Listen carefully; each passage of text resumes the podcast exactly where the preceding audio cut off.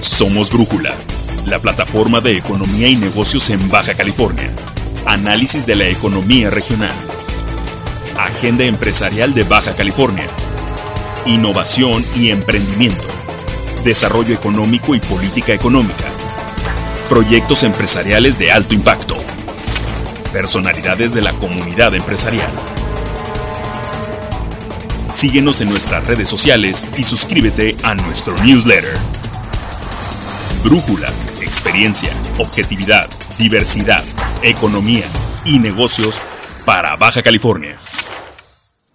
¿Qué tal, estimados amigos? Bienvenidos a Brújula Economía y Negocios, la plataforma para el análisis de la cultura empresarial y de los negocios, de la economía en lo general para Baja California.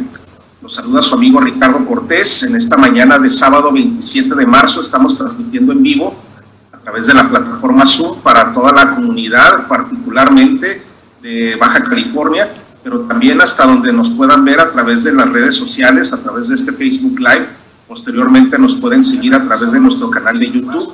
Por supuesto, todos los lunes nos encuentran en esta misma transmisión y en los demás contenidos a través del podcast, Google Podcast, eh, Spotify y a través de la plataforma también de Anchor. Eh, los saludo y deseo que todos eh, se encuentren muy bien. Estamos a punto de terminar este primer trimestre, la primera cuarta parte del, del, 2021. Estas positivismo, por otros aspectos también negativos, también algunos retos importantes de la economía y, de, y, de, y sobre todo eh, en la edición del día de hoy estaremos hablando bastante sobre algunos aspectos importantes de la cultura empresarial. Recordemos que esta multiplataforma también está dedicada no solamente a escuchar a los liderazgos, sino también a hacer algunas reflexiones sobre eh, cuáles son las tendencias en el pensamiento empresarial hacia los negocios. Saludo también a nuestro líder Grupo de la Economía y Negocios, el contador Octavio Corona Flores. Contador, ¿cómo le va? Muy buenos días. Muy buenos días, Ricardo. Muy buenos días, Ulises. Me da mucho gusto que nos acompañes esta fría mañana aquí en Tijuana, pero supongo que en Chihuahua ya hay calorcito.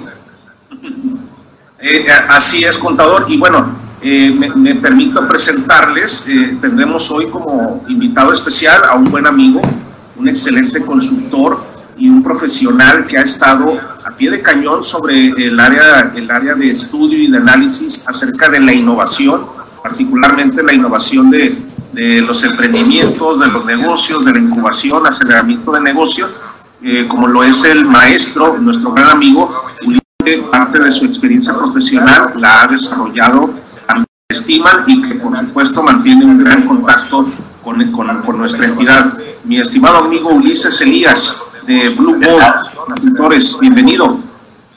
Gracias Ricardo, gracias Octavio, un placer estar con ustedes y pues podríamos decir, de regreso a California a través de este programa. Saludo a toda la audiencia. Muchísimas gracias, mi estimado amigo. Pues es un gusto tenerte y eh, reconocemos tu amplia experiencia y desarrollo profesional en esta materia y tendremos el gusto de escucharte en unos minutos más. Por lo pronto también eh, recordarles a todos nuestros amigos que nos pueden seguir a través de redes sociales, Twitter, Instagram, eh, por supuesto, también nos encuentran en información en LinkedIn para información sobre consultoría y negocios. También, repito, a través de los posts que hacemos de nuestros aliados, aliados consultores, eh, de temas específicos en, en, en, el sitio de Facebook Brújula Economía y Negocios. Don Octavio Corona Flores, líder de Brújula, pues ha sido una semana que es el marco, el marco de cierre del primer trimestre del 2021 2021 que se antojaba eh, mucho más positivo en algunos aspectos. Desde luego que el tema del COVID sigue presente, eh, aunque aparentemente las cifras ya nos, nos indican que podemos tener mejores condiciones, lo cual suena fabuloso. Eh, lo cierto es que también la reactivación en, en el tema económico no se ha dado de la manera que algunos sectores tenían previsto y desde luego esa condición hace que el tema de la reactivación para el inicio de la primavera, como ya estamos, sea un tema sumamente sensible. Ricardo, eh, lo que hemos visto que el 2021 eh, eh, se pronosticaba que iba a ser un año difícil, Ricardo, y tal vez más difícil que el 2020, porque pues todos los empresarios de México, hablando del empresariado mexicano, chiquitos, medianos y grandes, pues padecimos prácticamente la, la tragedia económica y de salud del año pasado. Y obviamente que ante la falta de apoyo de los tres niveles de gobierno, pues trajo como consecuencia que muchas empresas cerraran y otros más, pues tenemos que cuidar muy bien lo que es el gasto corriente y, y la recuperación. Eh, este inicio de año, Ricardo, se antojaba que iba a ser difícil también, pues, porque eh, recuerda que antes las, las uh, cuestas de enero, después de febrero, ahora de marzo, y por lo que va, parece que vamos a llegar hasta abril y mayo. ¿Por qué? Porque todos los empresarios, sin excepción, chiquitos, medianos y grandes, tenemos que analizar muy bien en dónde vamos a invertir, cómo vamos a invertir y hacia qué mercado nos vamos a dirigir. Porque pues, la pandemia trajo como consecuencia que todos tenemos que aprender una nueva manera de cómo hacer negocios y sobrevivir. Y la otra, pues que pasó demasiado rápido, en seis meses, ocho meses tuvimos que adaptarnos todos sin excepción a manejarnos a través de las nuevas tecnologías para ver cómo le vamos a llegar a nuestros clientes, a nuestros proveedores y pues a la misma sociedad en general. Eh, estamos conscientes, Ricardo, que la frontera norte maneja una economía diferente al centro del país por la vecindad que tiene con Estados Unidos y por la interacción que tenemos pues con los estados eh, aledaños. Independientemente de eso, pues el hecho de que no nos dejen cruzar hacia Estados Unidos, pues esa economía ha premiado aquí en la zona que de alguna manera ha sido benévola. Pero pues estamos esperanzados prácticamente a que esta Semana Santa empiece la recuperación paulatinamente a uno de los sectores más afectados que viene siendo el de turismo y servicios. Leía por ahí el día de ayer y hoy en las notas nacionales y locales que iban a permitir precisamente por el control que se ha tenido de la pandemia, en que estamos en semáforo amarillo, la posibilidad de que se pueda abrir estos negocios al 100%, me refiero para darle este, esta prioridad a todos los que los puedan visitar. ¿no?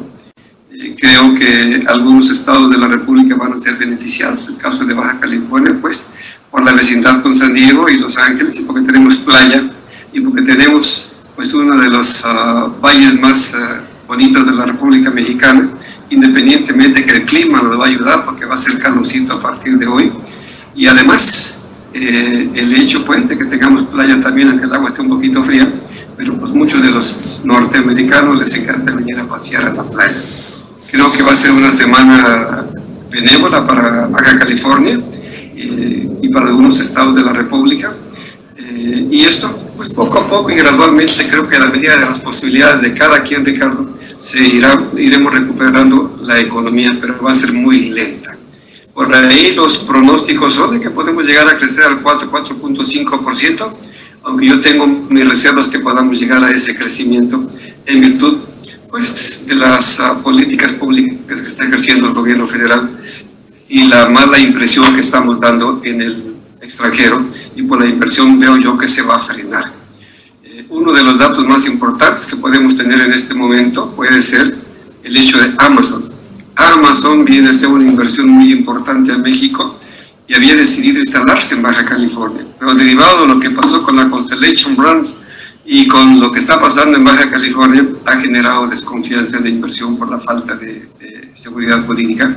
Y pues se van a Sonora, y Sonora es el beneficiado, y esto va a tener como consecuencia también, imagínate un monstruo de este tamaño instalado aquí en la frontera norte, pues uh, creo que va a, a darnos algunos dolores de cabeza por un lado, pero por el otro va a ser una buena inversión que va a generar empleo y que va a generar este, riqueza para el estado de Sonora y para el país. ¿Tienes mi comentario, Ricardo?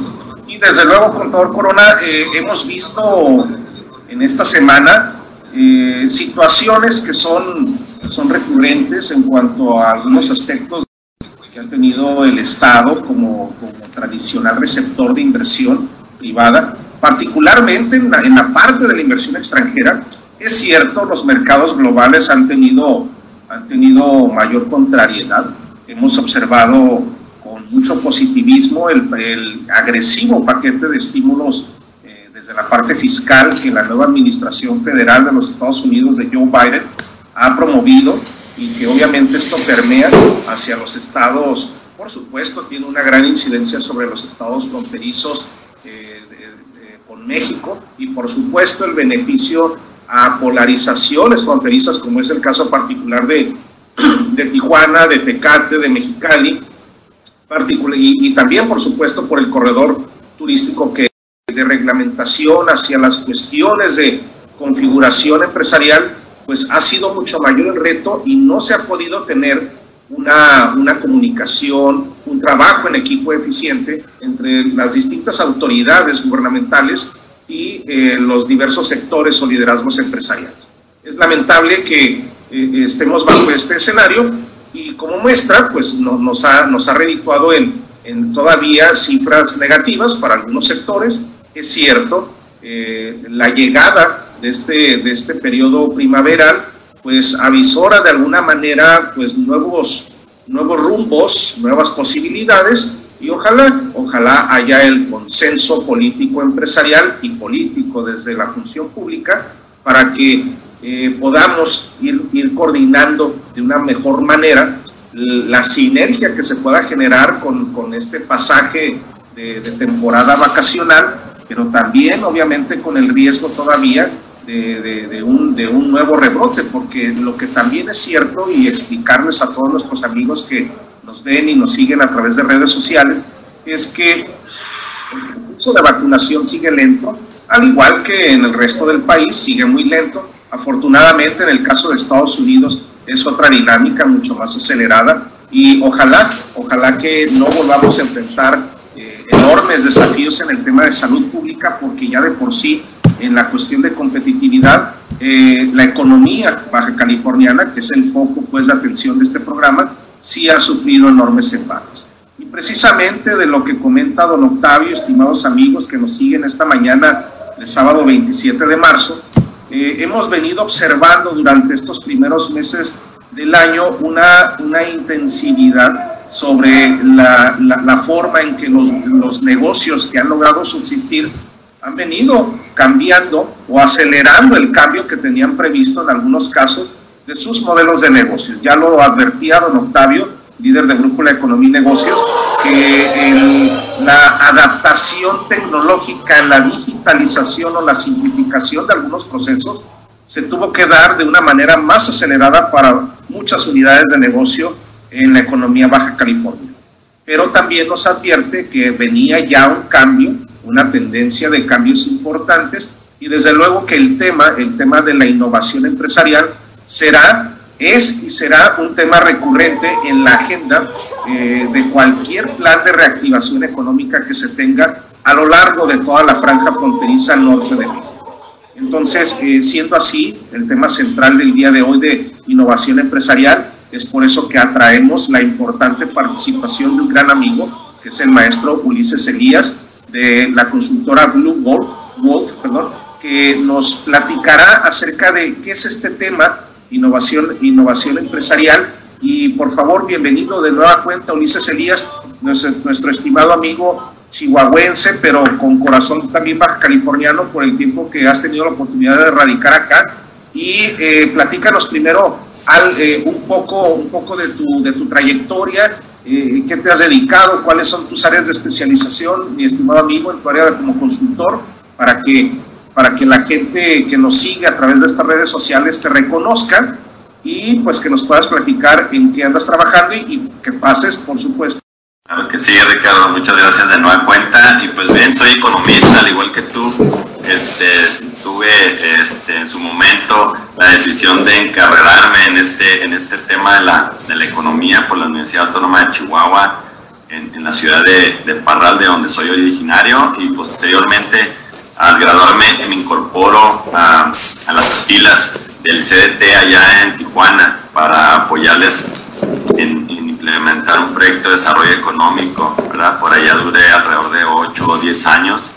Eh, posteriormente eh, eh, me fui a, a, estudiar una maestría en este tema de la innovación a, al país de, de, Dinamarca, donde pues tuve ahí la virtud de, de, compartir varias de las metodologías que se utilizan por allá, que son, vaya, metodologías estándares, ¿no? Y conocidas en, todo el mundo, pero conocer de primera mano un país tan, tan innovador como Dinamarca, ¿no? Y a mi regreso me incorporo a una empresa tijuanense también de software Arcus Nextus y creamos una aceleradora de, negocios Hub. Eh, posteriormente me vengo a, Chihuahua, invitado también para eh, implementar otra aceleradora de startups en temas de, innovación, tecnología y en mis últimos tres años los he dedicado al tema de consultoría de empresas medianas y grandes con el equipo de Blue Wolf. Entonces, pues aquí estamos, ¿no?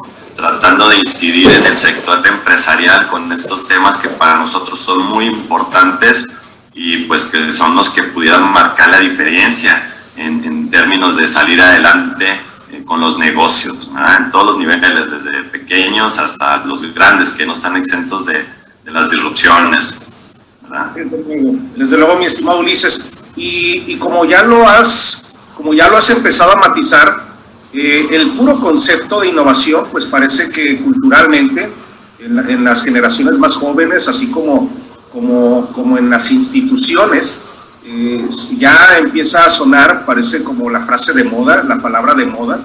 Eh, todo el mundo habla de innovación y todo el mundo considera que nuestra época es de innovación. Bueno, siempre ha habido procesos de innovación, pero desde luego que hay una, un fenómeno muy interesante desde el punto social en el que más se habla, también por, por la capacidad de interacción que tenemos por, los, por las tecnologías de información, sobre el tema innovación. Pero precisamente, pues para que la gente conozca más, sobre este aspecto y los empresarios que nos escuchan, que eh, obviamente entiendan un poco más de este, de este gran tema que es la innovación empresarial. Por favor, Ulises.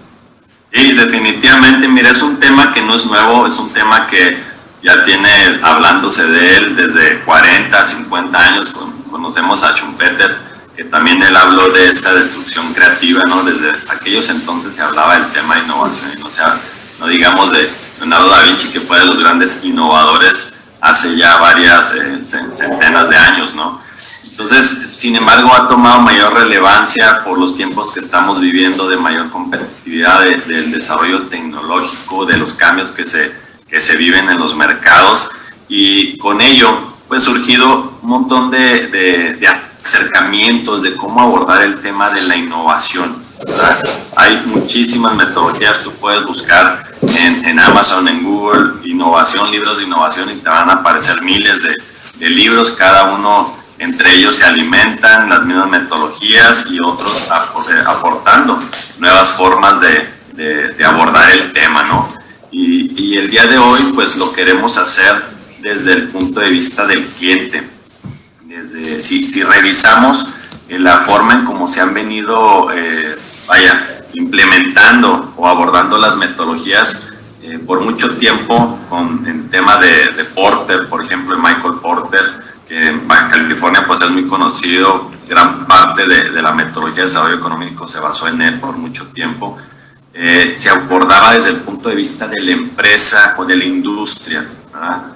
no se abordaba desde el punto de vista del cliente. Sin embargo, de más o menos eh, empezando este nuevo milenio del 2000 para acá, estas dos últimas décadas, después de la burbuja que, que se vivió por el tema de, de, de, tecnología inversión en empresas de tecnología, por ahí del 2000 que hubo una burbuja y una, una crisis de inversión, pues hubo algunos que se empezaron a cuestionar, oye, pues cuál es la mejor forma de, de desarrollar empresas que eh, algunos consultores, maestros, académicos de distinguidas universidades se fueron a buscar esta, estas respuestas, ¿no? encontrando eh, en metodologías existentes, algunas de ellas, como puede ser el de Lean Manufacturing, dijeron, oye, esta, esta metodología vamos a llevarnos al desarrollo de empresas. ¿no? Y de ahí parte, gran parte del enfoque hacia el tema del cliente.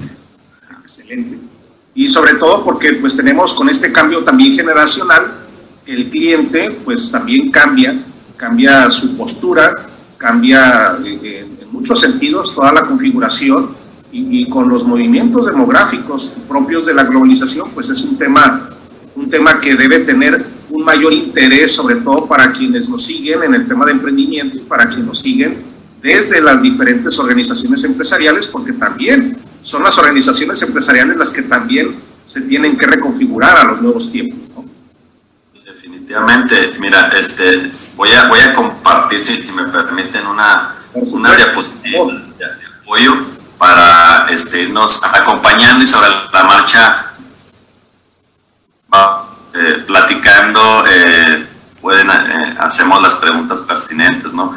Quisiera abordar desde el punto de que pues hemos sido testigos de, de, todo un sistema, de todo un tsunami digital, un fenómeno en el que las empresas nuevas que tienen su base en el tema digital son las que nos han inundado con nuevos productos, nuevos servicios y nuevas formas de satisfacer las, las necesidades de los clientes. Digo, conocemos este, todas estas empresas que vemos en la pantalla, Dropbox, eBay, Spotify, Etsy, todos ellos que vinieron a resolver las problemáticas o las necesidades del cliente de una forma distinta, apoyados por el tema tecnológico. Entonces, vemos que desde el tema de la disrupción es algo permanente, ¿no? No es algo que dices tú, bueno, es del 2010, del 2020 y luego se va a calmar, ¿no? Es algo que, que se vive constantemente y aún las empresas grandes pueden ver su caída en dos, tres años si no este, realmente están innovando constantemente.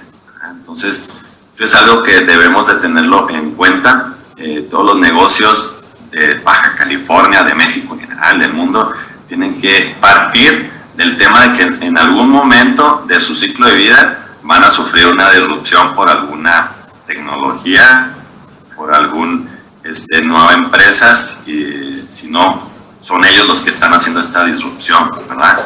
Entonces, pues nos preguntamos, oye, ¿tiene que ver con un tema de, innovación tecnológica? ¿verdad? Siempre nos preguntamos esa parte de siempre interviene el tema tecnológico únicamente.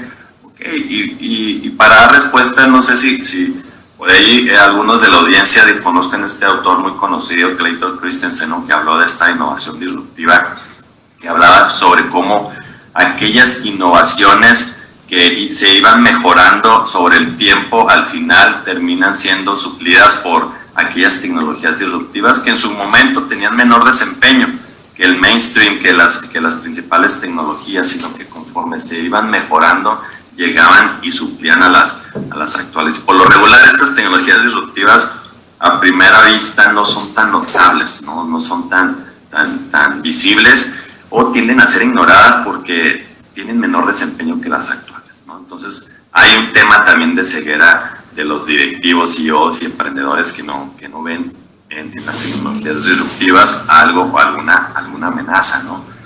Pero aquí el tema es que la tecnología, fíjense, a lo mejor aquí les cambia un poco su, su paradigma estratégico. La tecnología no es la que está provocando estas disrupciones, ¿verdad? No es la que está causando estas disrupciones. ¿Quiénes son? En realidad son los clientes. Los clientes son aquellos que están modificando sus utilizar la tecnología. ¿Cuántos productos conocemos el día de hoy que terminan siendo usados de una forma distinta a lo que fueron creados?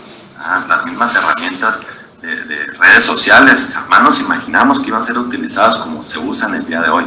Empezaron con otro propósito, sino que los clientes mismos encontraron nuevas formas de utilizar la tecnología y fueron ellos los que hicieron esa disrupción. Entonces tenemos que partir de, de, esa premisa de que los clientes el día de hoy son los disruptores, no son las empresas. Las, las... Entonces, por lo tanto, tenemos que entender a los, a los clientes, debemos entenderlos, qué desean, cuáles son sus necesidades, cómo se comportan, cuáles son sus aspiraciones, qué es lo que quieren lograr y todo por el tema también generacional. Tenemos que ir entendiendo a las nuevas generaciones cómo entran en, las dinámicas de consumo, de generación de valor. ¿no? Y, y, aquí va la pregunta, ¿y cómo puedo entender al cliente? ¿Cómo puedo yo este, saber qué es lo que, eh, cómo se está comportando, cómo está consumiendo, cómo está utilizando la tecnología? tiene que ver con el tema de la cadena de valor del cliente. De acuerdo. En las, si tienen alguna pregunta, interrúmpame, ¿eh? porque yo me arranco y... No, amigos, gracias. Bien, este, hemos, hemos partido siempre de, comentaba de, de las teorías clásicas que siguen siendo útiles y deben ser abordadas en tus análisis estratégicos, como es la cadena de valor de la empresa, de la industria pero el día de hoy tenemos que hablar de la cadena de valor del cliente. Es cómo el cliente genera o obtiene valor a lo largo del proceso de consumo. Y no inicia en el momento en el que adquiere gusto, sino inicia desde que reconoce la necesidad, desde que empieza a buscar la solución, la evalúa, la compra, la utiliza y hasta la desecha o la comparte. Entonces son esta serie de, de pasos, ¿no? Entonces los clientes son los que están cambiando la dinámica de negocios. No son las empresas, las empresas sencillamente les queda el hecho de estarse adaptando a descubrir estas nuevas dinámicas. ¿Por qué? Porque los clientes están cambiando en comportamientos a manera eh, atómico.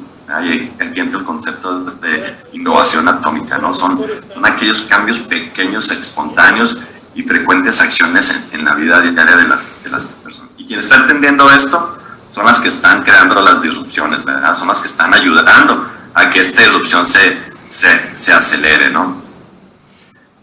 Dentro de este concepto de la cadena de valor existe un fenómeno eh, por el cual las empresas pueden empezar a, a, subirse a este, a este tema de la disrupción que es el desvincular. El término en inglés se llama decoupling.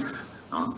Eh, es la forma en el que como detecto dos actividades del cliente y cómo las desvinculo a través de tecnologías digitales. Es porque las empresas que están implementando y usando estas tecnologías innovadoras son las que están habilitando estos modelos de negocios basados en, en el cliente. Y de nueva cuenta, ¿sí? de nueva cuenta, me gusta abordar los conceptos ahora desde el punto de vista del cliente. Cuando escuchamos la definición del modelo de negocio, siempre la definimos desde el punto de vista de cómo una empresa crea, genera, entrega y captura valor. Démosle la vuelta y pensemos desde el lado del cliente. Un modelo de negocio consiste en el valor que una empresa crea para mí como cliente, ¿sí? en el cómo me cobra ese valor y cómo me lo entrega o cómo erosiona. Cuando le damos ese cambio a ese, a ese chip, a esa mentalidad, cambia tu mindset de cómo diseñas las estrategias y que empiezas a ver tus, compañías de una forma distinta. Hasta aquí me gustaría ver si tiene una pregunta Ricardo y, Octavio. creo que... Perdón, perdón, mi estimado amigo. Fíjate que en lo que estás abordando nos llama la atención y lo hemos platicado aquí en la plataforma de Brújula Economía y Negocios, por ejemplo. Hemos tenido la participación de líderes de cámaras, organismos y consejos empresariales a lo largo de pues, este más de año, año y contando que llevamos transmitiendo de manera ininterrumpida. Eh, hemos tenido la oportunidad de tener liderazgos de todos los municipios de Baja California y todos ellos nos hablan de la importancia que tiene obviamente las nuevas generaciones, los nuevos liderazgos que encabezan encabezan estas, estas estructuras, estas organizaciones, vamos, estos gremios de los empresarios, pues obviamente para buscar soluciones. Pero eh, hablando, hablando de, esta disrupción y de esta cuestión de la cadena, la cadena de valor a través del cliente, eh, ¿qué opinión tiene sobre cuál sería el área de oportunidad que los organismos empresariales tradicionales hablo de los que tienen mayor longevidad en, el esquema del empresariado organizado, ¿qué áreas de oportunidad observas que pudieran atender para realizar cambios importantes de manera que sus membresías hoy día pudieran recibir un mayor valor agregado o un mayor impacto en su negocio?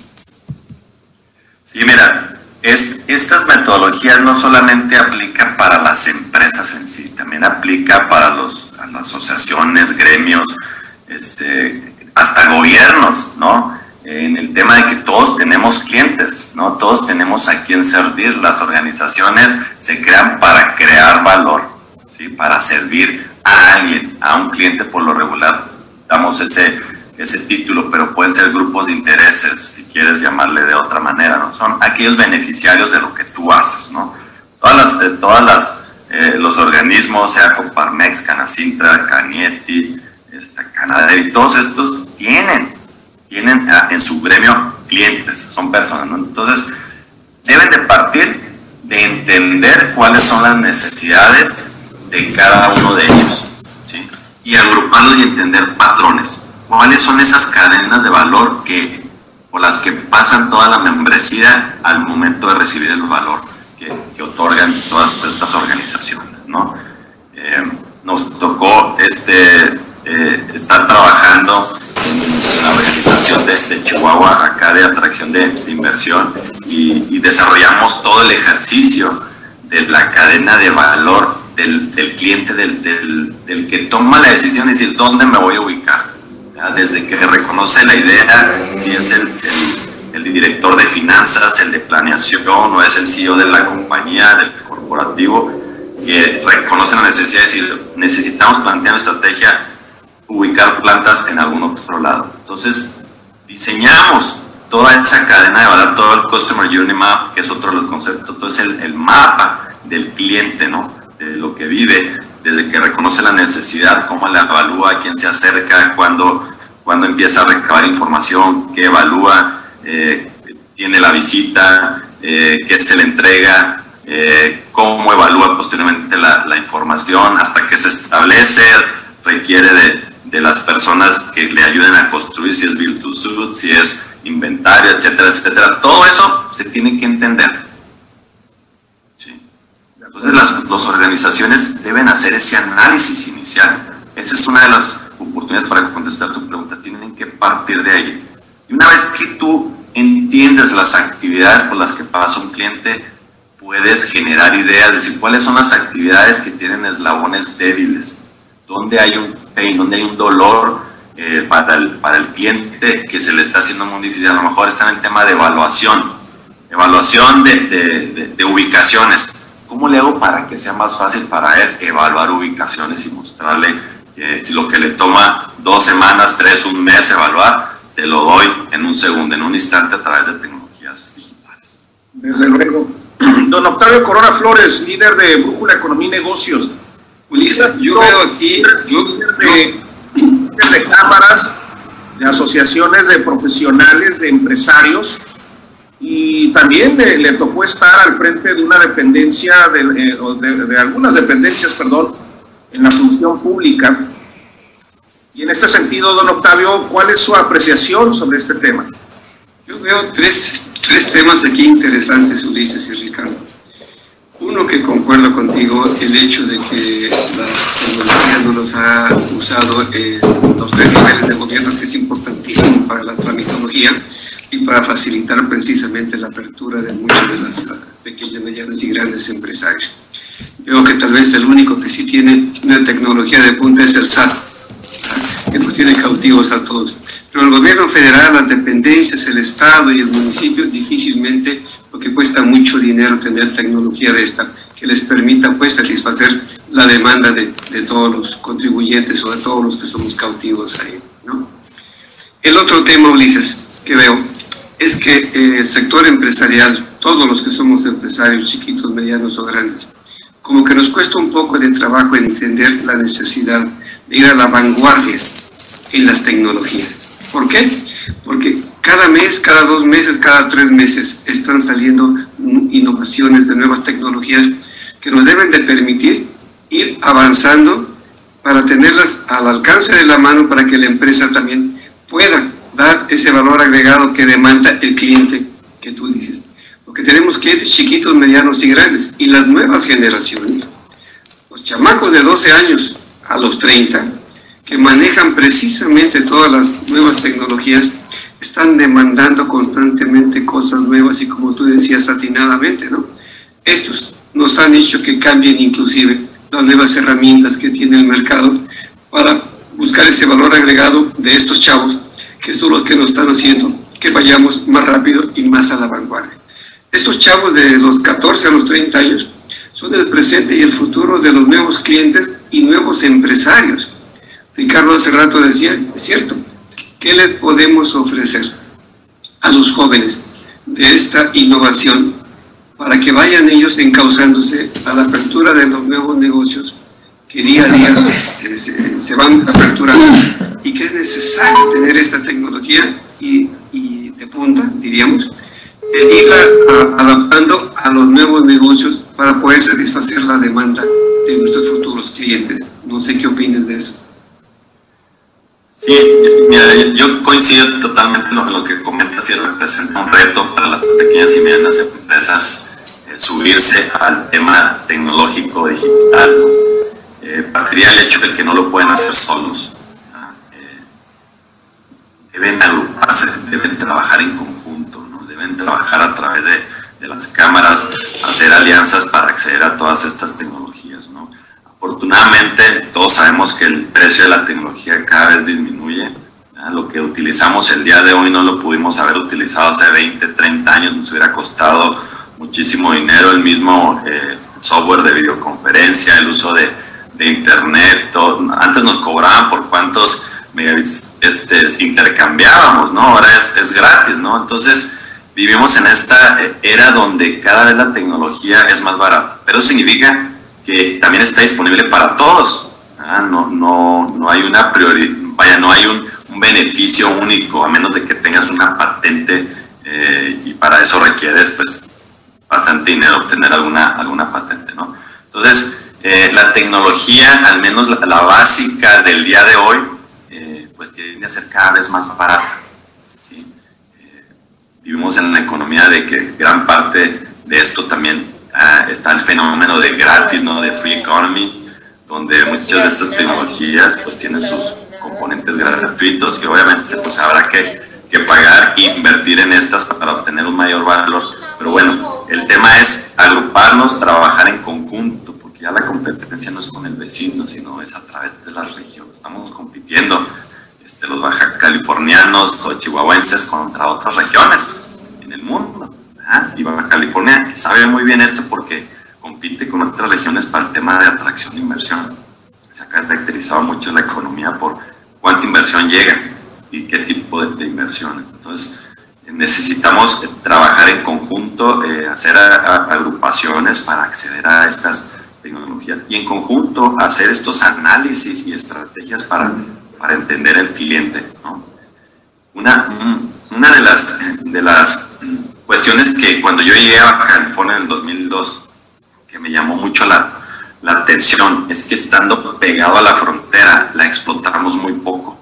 En el tema de consumo sí se aprovecha bastante, ¿no? En el tema de acceder a cosas, pero en el tema empresarial creo que todavía nos falta bastante, ¿no? O sea, tenemos, este, despuéscito de, del centro de San Diego está La Joya y ahí hay centros de investigación de biotecnología, está el clúster de TI, siento que a veces nos falta todavía conectar con ellos.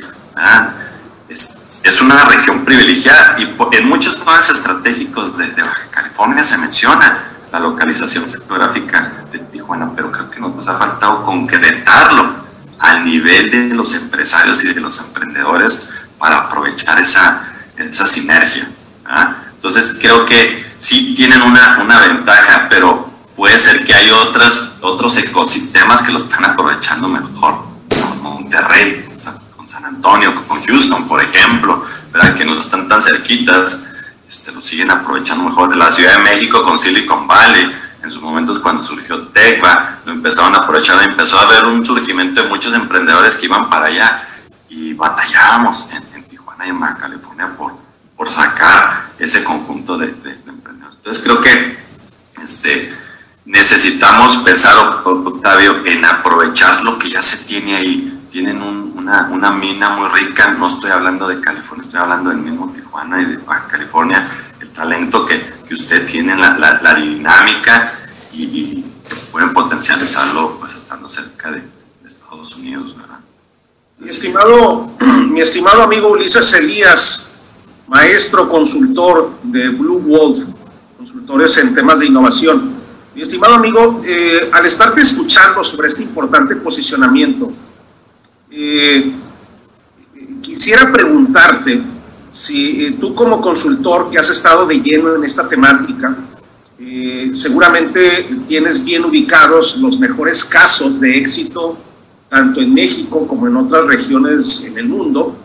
Y quisiera preguntarte, porque es una inquietud recurrente a través de esta multiplataforma, las mejores experiencias de aprovechamiento de, de estos temas, de las relaciones binacionales, de una, de una reconfiguración más eficiente, más efectiva del empresariado, ¿cuál es el papel de los gobiernos? ¿Es un, ¿Es un papel fundamental o es complementario?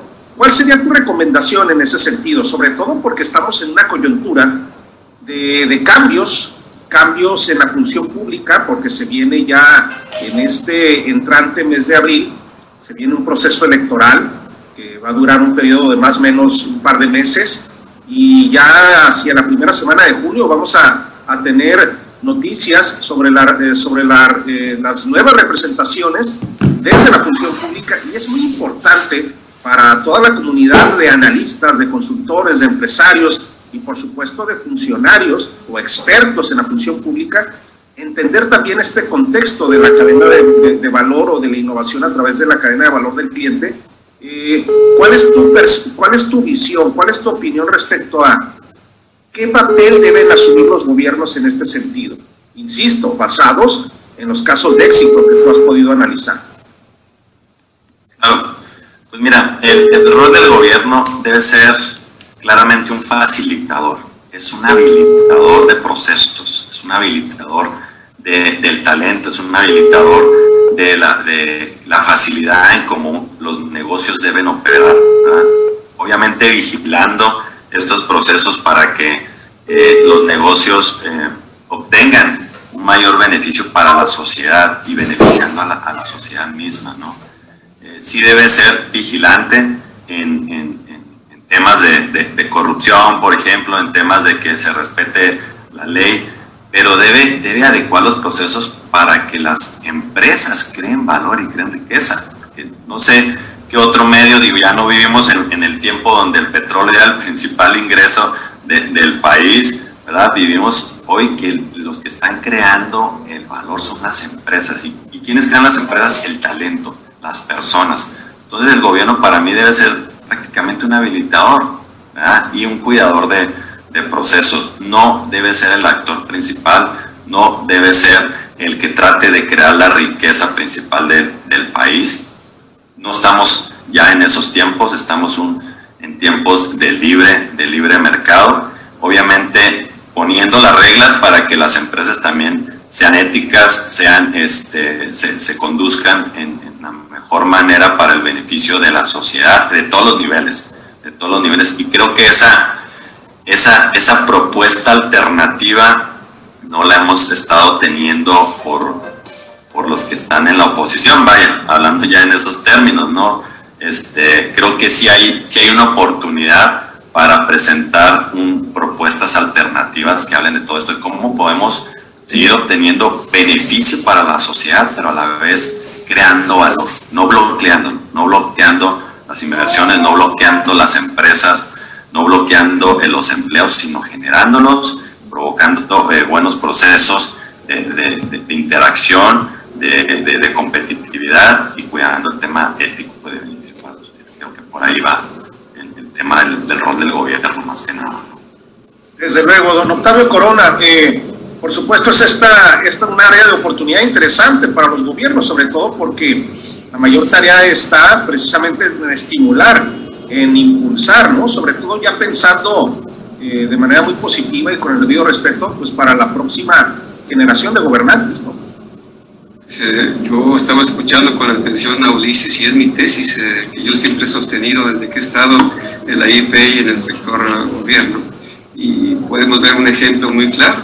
Estados Unidos, veamos cómo Estados Unidos intervino ante la pandemia y veamos ahora el cambio de gobierno con el presidente Biden, eh, cómo inmediatamente eh, hizo un, proyecto al Congreso para poder sacar 1.9 billones de dólares y reactivar la economía de Estados Unidos y sobre todo el tema de la salud, ¿no? que ahora ya lo aceleró ayer o antier, creo que va más a prisa la vacunación en Estados Unidos que va a permitir que se aperture la economía pero yo veo que Estados Unidos maneja una economía social de mercado. En el caso nuestro de México, veo un divorcio de las actuales eh, áreas de gobierno con el sector privado. Eh, veo yo en México, por ejemplo, a Carlos Salazar, que es el presidente del CSE Nacional, pues eh, cuando hace sus declaraciones las hace muy, muy cuidadoso, pues, porque da la impresión de que entre el Estado mexicano y el sector empresarial no hay una buena relación, porque tal vez no entienden lo que Ulises acaba de decir, que el gobierno tiene que ser un facilitador, no estorbar, y que, y que la riqueza de un país la genera la inversión privada, la inversión extranjera con reglas claras, y que eh, de ahí se produce la riqueza para que haya buenos trabajos, mejor pagados, técnicos, gente mayor esté preparada y que el Estado mexicano, su función principal pues es el Estado de Derecho, la salud, eh, las normas jurídicas, en fin, y creo que, estamos ahorita en una especie como de bache, diríamos, en esta, en esta situación, que creo que en esta elección que se viene política, pues son temas que deberán de abordarse ante los candidatos para que este, se resuelva. Yo quiero hacer un comentario a esto, Ricardo y Ulises. A mí me tocó ser dirigente estatal y nacional en el 88. Y en el 88, cuando ganó el presidente Salinas de Gortari, eh, ya siendo presidente electo, nos llamó a su oficina de Cracovia 90, si mal no recuerdo en aquel tiempo, y dividió el país en cuatro, en cuatro ejes. O sea, el norte del este, el norte del oeste, centro y sur. Y nos llamó a los empresarios, yo asistí a varias reuniones ahí, y junto con su gabinete dijo palabras más, palabras menos. El país se encuentra en una situación económica muy difícil. Tenemos una inflación muy alta, no podemos pagar la deuda, la recaudación se ha caído, no somos sujetos de crédito y tenemos que juntos resolver este problema. Y dijo esas palabras, díganme qué necesitan ustedes como empresarios del gobierno federal para facilitar las cosas y que venga la inversión porque ustedes son los que van a invertir, generar el empleo y la riqueza y yo voy a hacer la parte que me corresponde como gobierno. Y mira, en cuatro o cinco años, bien o mal, nos llevaron al primer mundo. Obviamente, tenía un gabinete en la mayoría de ellos economistas con maestrías y con doctorados, que venían de las mejores universidades del mundo, ¿verdad? con una nueva forma de pensar y cómo hacer los negocios. Este, y bueno, todos ellos al unísono, y había una estrecha comunicación, y teníamos reuniones mensuales en la que hablábamos de los problemas que se tenían, y se resolvían con mucha facilidad. Y creo que ese cambio que hubo del 88 en adelante, pues logró la estabilidad del país, el control de la inflación, eh, la renegociación de la deuda y muchas otras cosas que pudiéramos hablar. ¿no? Pero no es campaña ni publicidad, sino es el entendimiento de quien tiene eh, la responsabilidad de dirigir un país, un estado o un municipio, de acercarse a sus gobernados y darle las facilidades para que se genere esas mejores opciones para ambos. Eh, yo veo que este año el gobierno federal va a tener eh, problemas serios en cuanto a, sus ingresos, puesto que la mayoría de las empresas del año pasado, pues estamos con números rojos y realmente el impuesto sobre la renta, el IVA y los impuestos al comercio exterior, pues es la base fundamental de los ingresos del, del país y cosa que no ha dicho nada el secretario de Hacienda, pero creo que estamos en un, en un impasse en el que pronto empezaremos a ver pues qué es si se puede dar este acercamiento con la intención de que juntos construyamos y reconstruyamos la planta productiva para que pueda generarse un mejor empleo, una mejor riqueza y tener mejores opciones para todos los mexicanos. Mi estimado Ulises Elías, consultor de Blue Wolf, tus últimos comentarios y dónde te puede seguir la comunidad empresarial de Baja California, por favor.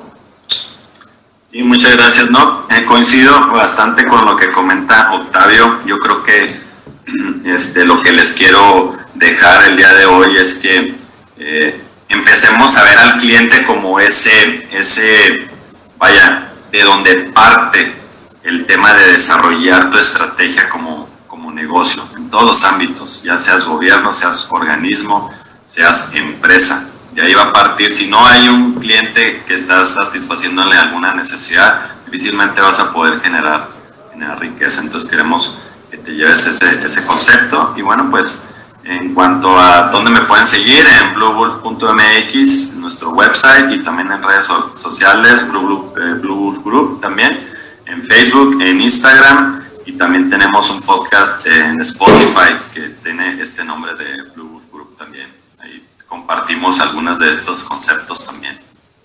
Muchísimas gracias, mi estimado amigo, y comentarle a toda la comunidad de Baja California que hemos tenido la fortuna de, solicitarle y que haya aceptado eh, el, que Ulises Elías sea en lo sucesivo también aliado de Brújula.